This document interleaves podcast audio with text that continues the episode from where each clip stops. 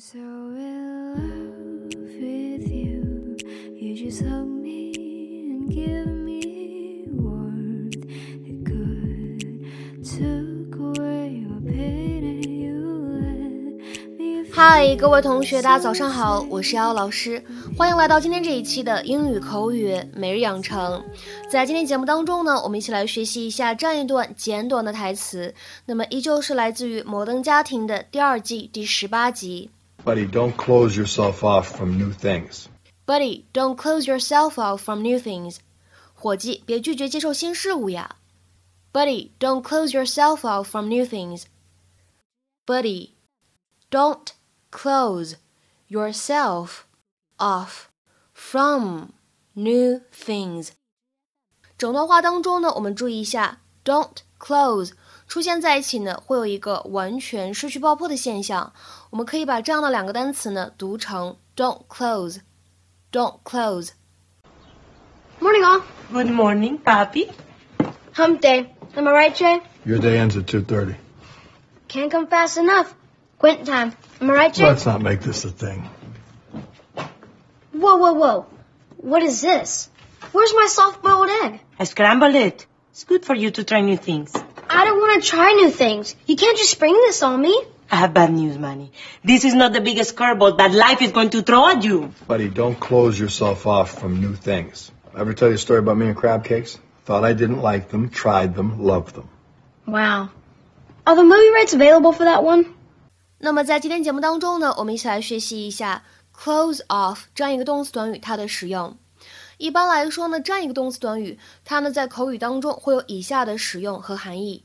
第一个的话呢，我们可以用来指阻止人们进入某个区域，prevent access to a particular area or thing。比如说下面呢来看这样的两个例子。第一个，The police have closed off the road to traffic。警方已经关闭了道路。The police have closed off the road to traffic。再比如说，看第二个例子，We had to close off that section of the restaurant for a private party。 为了举办一个私人派对，我们不得不关闭了餐厅的那个区域。We had to close off that section of the restaurant for a private party。那么第二层用法和含义呢，可以用来指拒绝和别人交流感情。那么做这个意思使用的时候呢，比较经常和反身代词 oneself 来连用。Avoid emotional connection with others，或者呢，我们直接理解成为 isolate 都是可以的。下面呢，来看这样的两个例子。第一个，He really closed himself off after his last breakup。自从上次分手之后，他就完全封闭了自己。He really closed himself off after his last breakup。再比如说下面这样一个例子，I have a hard time making friends because I usually close myself off from other people。我很难交到朋友，因为呢，我不愿意和其他人来往。 I have a hard time making friends because I usually close myself off from other people。好，下面呢，再来看一下最后一层意思。当别人呢和你意见不同的时候，如果你拒绝听别人的观点、看法或者意见，这个时候呢，你也可以使用这样一个短语，叫做 close oneself off，来表达这样一个含义。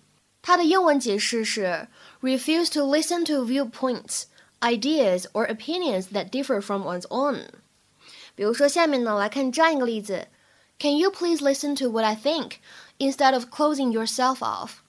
你能不能行行好，先听听我的想法，别总是固执己见呢？Can you please listen to what I think instead of closing yourself off？那么今天的话呢，请各位同学尝试翻译下面这样一个句子，并留言在文章的留言区。自从他唯一的朋友去世，他就完全封闭了自己，不再与人来往了。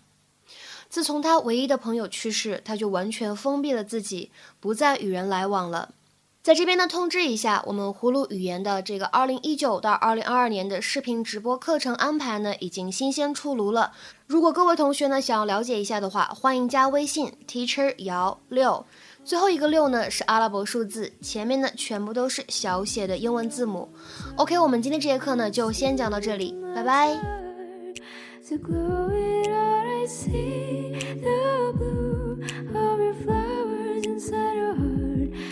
Stop.